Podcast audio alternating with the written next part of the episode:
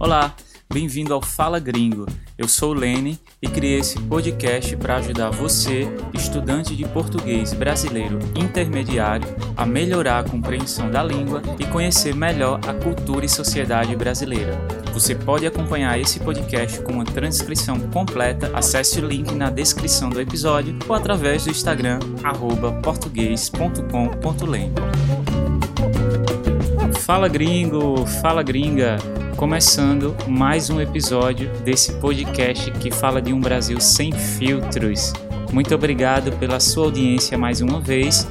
Hoje a gente vai saber como surgiram as favelas brasileiras e, mais importante ainda, o que essas favelas representam na sociedade contemporânea mais um episódio cheio de informações interessantes para enriquecer o seu vocabulário e muita gratidão. É que, como vocês sabem, o Fala Gringo é mantido através de um financiamento coletivo, pessoas que acreditam nesse projeto e quiseram dar uma forcinha para me ajudar com os custos da produção dos conteúdos. Esse episódio tem o apoio do Alex Howard, Júlio Friedman e Brent Boblinski.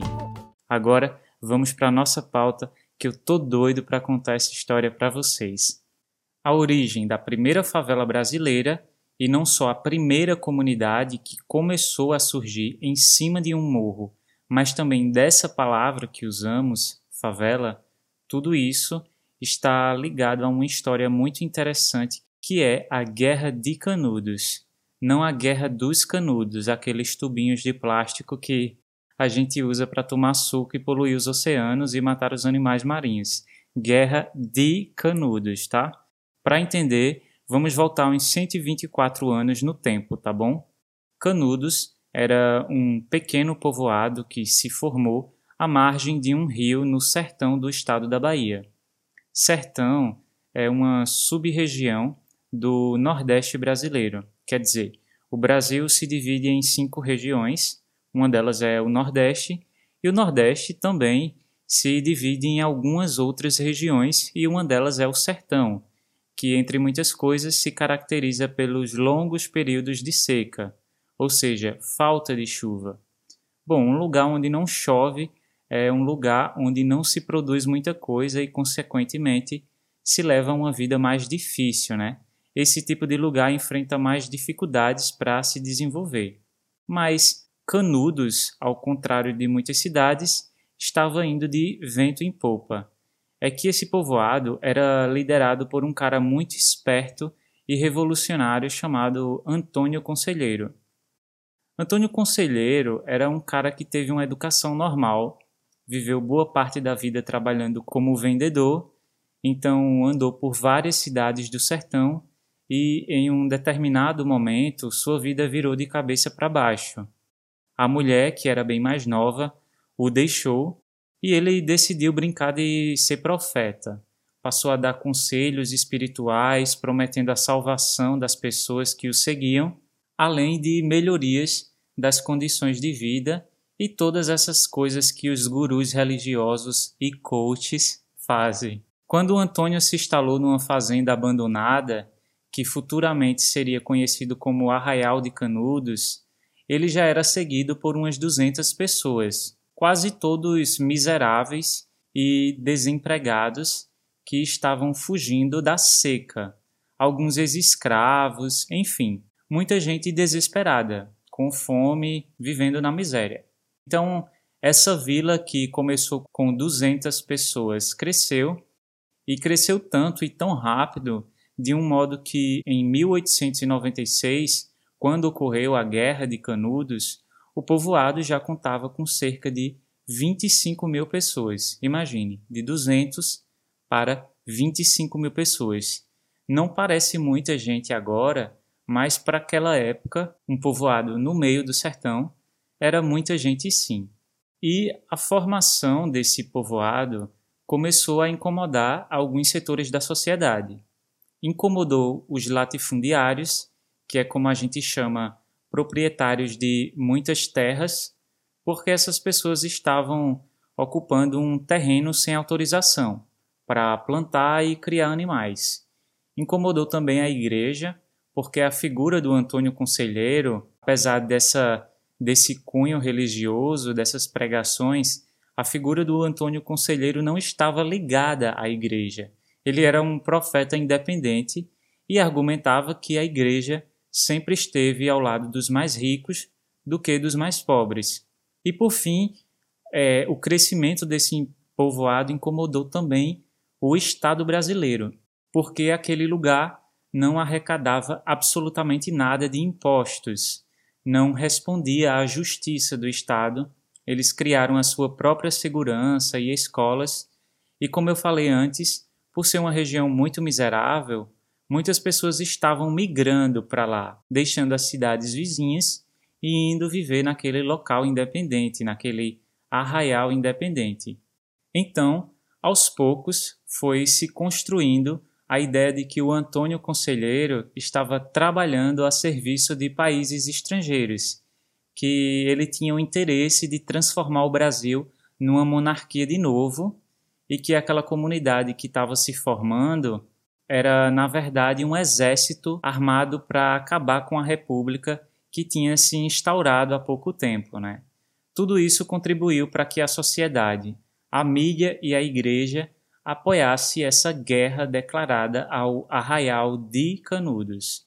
O povoado resistiu durante algumas batalhas, porque de fato eles se armavam, mas como resistência mesmo, não necessariamente para tomar o poder. Então, chegou um momento em que as tropas do exército brasileiro, que eram do Rio de Janeiro, foram até lá no sertão da Bahia, agora mais equipadas e em maior número, e de cima de um morro coberto por uma planta cheia de espinhos, chamada favela, aguardaram a hora H, a hora de chegar lá e matar todo mundo como havia ordenado o governo brasileiro. E foi isso que eles fizeram. Decapitaram o Antônio Conselheiro, quer dizer, cortaram-lhe a cabeça e mataram os cerca de 25 mil seguidores e seguidoras, incendiaram suas casas e escreveram esse triste episódio nas páginas da nossa história. Marcado pela própria natureza, o Nordeste do meu Brasil. Ó solitário sertão, sofrimento e solidão, a terra é seca se pode cultivar. Morrem as plantas e foge o ar. A vida é triste nesse lugar. Os jagunços lutaram até o final, defendendo naquela guerra fatal. Os lutaram até o final defendendo naquela guerra Bom, para que o exército fizesse esse trabalho sujo, hoje a gente entende que foi um trabalho sujo porque nada mais era que a igreja, os ricos e o Estado comandando um massacre de um monte de gente que não tinha sequer o que comer, na verdade. Pessoas completamente miseráveis. Então, para que os militares fizessem esse trabalho, foram prometidas recompensas quando eles voltassem ao Rio de Janeiro. E a maioria dessas recompensas seriam casas para que eles vivessem com suas famílias. Só que, chegando no Rio, eles descobriram que não ia ter casa coisa nenhuma e que eles teriam que se virar, que dá um jeito. Então, muitos deles foram alocados para um lugar chamado Morro da Providência, onde já tinha algumas pessoas morando em casas improvisadas, sem qualquer infraestrutura decente, e esses muitos soldados também foram alocados lá, e desde então passaram a chamar o Morro da Providência de Morro da Favela, fazendo uma referência não só ao morro em que permaneceram antes do ataque ao Arraial de Canudos, mas também à planta espinhosa que, quando furava na pele, doía até na alma. A partir daí, quase todo tipo de ocupação irregular que se formava era chamado de uma forma geral de favela. Apesar dessa história toda, a única coisa de exclusiva que tem nas favelas brasileiras é o nome favela mesmo, porque faz referência à planta. Alguns historiadores consideram que a primeira grande favela do mundo não foi no Brasil. Foi o Five Point, em Nova York, no século XIX, uma favela formada por ex-escravos. Durante o século XX, a sociedade brasileira passou por três acelerados processos de transformação: a industrialização da economia, o aumento da população devido à queda na taxa de mortalidade, pessoas que estavam morrendo diminuiu, e a urbanização da população. Muita gente saindo do campo, da zona rural ou de pequenas cidades para tentar melhores condições de vida nas cidades maiores. Isso aconteceu muito, inclusive, com a população do Nordeste, onde fica o sertão, lembra? Além disso, já tínhamos no histórico o número gigantes de escravos que foram libertados sem nenhuma garantia social, sem emprego e sem lugar onde morar. Então foi nesse contexto que se produziu as nossas cidades de hoje. Pessoas que não tinham dinheiro suficiente para pagar o aluguel de casas no mercado formal, porque os preços eram altos, começaram a produzir para si mesmas as casas que precisavam e que tinham condições financeiras construindo suas casas em bairros irregulares, comprando terras sem registro ou ocupavam terrenos inadequados, como os morros mesmo. Aí você imagina, né? Favelas que vão se formando sem nenhuma infraestrutura e serviços, rua calçada, energia elétrica, água na torneira, policiamento, transporte público, escola, posto de saúde, enfim, comunidades que vão se formando sem absolutamente nada. Até a década de 1980, os moradores desses bairros eram vistos como problemas, não como cidadãos, assim como era lá em Canudos. O objetivo era acabar com as favelas, expulsar esses pobres das áreas valorizadas da cidade. Com os movimentos pela redemocratização do país, que ocorreu depois da ditadura, eu vou contar isso num episódio mais à frente, veio a conscientização de que os brasileiros mais pobres, mesmo os moradores de ocupações irregulares, também tinham direito de serem atendidos pelo Estado. Foi aí que começaram as políticas de urbanização das favelas, levando os serviços e a infraestrutura que faltava a esses bairros, pelo menos parcialmente, né? Hoje, o Brasil tem cerca de 13 milhões de pessoas morando em favelas, segundo a pesquisa Economia das Favelas, Renda e Consumo nas Favelas Brasileiras, realizada pelos institutos Data Favela e Locomotiva no início desse ano de 2020, que revelou também que os moradores das favelas no Brasil movimentam 119 bilhões de reais por ano. Bom, ainda segundo os dados do IBGE, o Instituto Brasileiro de Geografia e Estatística, o Rio de Janeiro é a cidade brasileira com o maior percentual de sua população vivendo em favelas. Lá são 22% dos habitantes da cidade, que corresponde a mais de 1,3 milhões de pessoas. É normal quando a gente fala de favela lembrar logo do Rio de Janeiro, mas é super importante que você saiba que as principais cidades do Brasil são cheias de favelas. Por exemplo, Salvador, na Bahia, é, Belo Horizonte, em Minas Gerais, São Paulo, Recife, em Pernambuco, é, Manaus, no Amazonas, Fortaleza, no Ceará. Quase toda cidade grande brasileira está cheia de favelas. A pesquisa do Data Favela traz muitas informações relevantes sobre o perfil e as expectativas dessas pessoas mostra que as favelas concentram uma proporção maior de negros do que a média do país. 67% dos moradores da favela são negros, enquanto no Brasil o percentual é de 55%. Outro dado representativo é que 49% dos lares das favelas são chefiados por mulheres, quer dizer, são as mulheres que são responsáveis pela casa. A pesquisa considerou que a favela está conectada, 87% dos adultos acessam a internet, um número que cresce ainda mais quando a gente considera a população mais jovem. Agora, sobre as expectativas, A pesquisa fala que os moradores estavam otimistas para o ano de 2020. 80% dos moradores estavam otimistas com a vida financeira, com a saúde, lembrando que a pesquisa foi feita antes da pandemia do coronavírus, e 84% com a vida familiar. No entanto, eles têm uma visão muito pessimista com o país quando consideram a dimensão pública.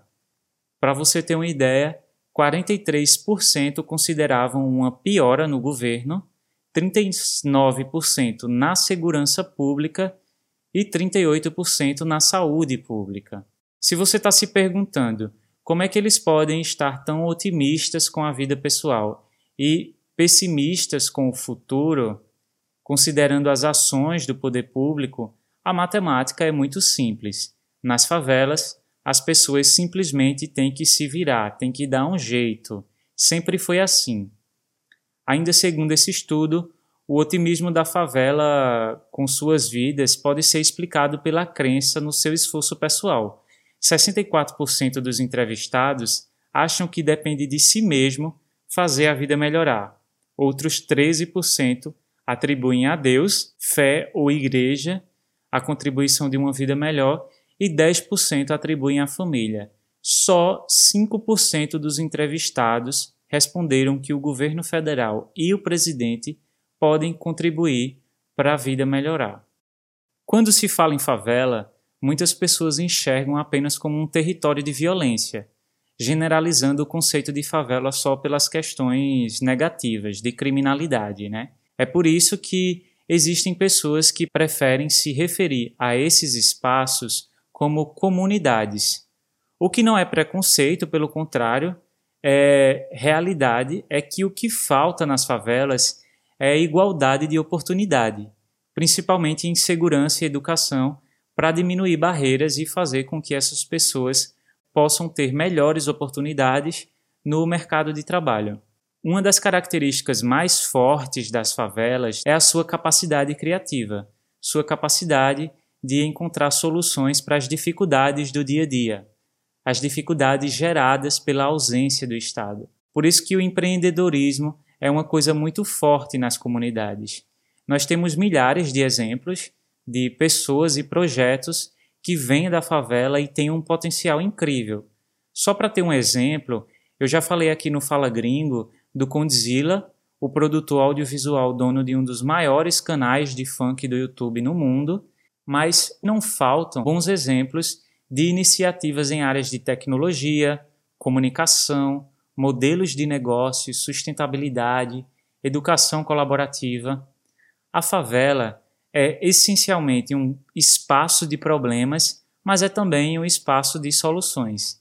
É preciso muito cuidado para a gente não cair nessa generalização e continuar construindo essas barreiras entre o asfalto e a favela, que é como se costuma se referir a esse contraste, essa diferença entre favelas e bairros nobres. Cada favela possui um nível de infraestrutura, violência e renda que é diferente uma da outra, como se cada favela fosse um mini mundo. E na minha opinião, a sociedade tem muito o que aprender com elas. Basta querer. Em defesa de todas as favelas do meu Brasil, aqui fala o seu embaixador. Sim, mas a favela nunca foi reduto de marginal, eu falei. A favela nunca foi reduto marginal. Só tem gente humilde e marginalizada e essa verdade não sai no jornal. A favela é um problema social.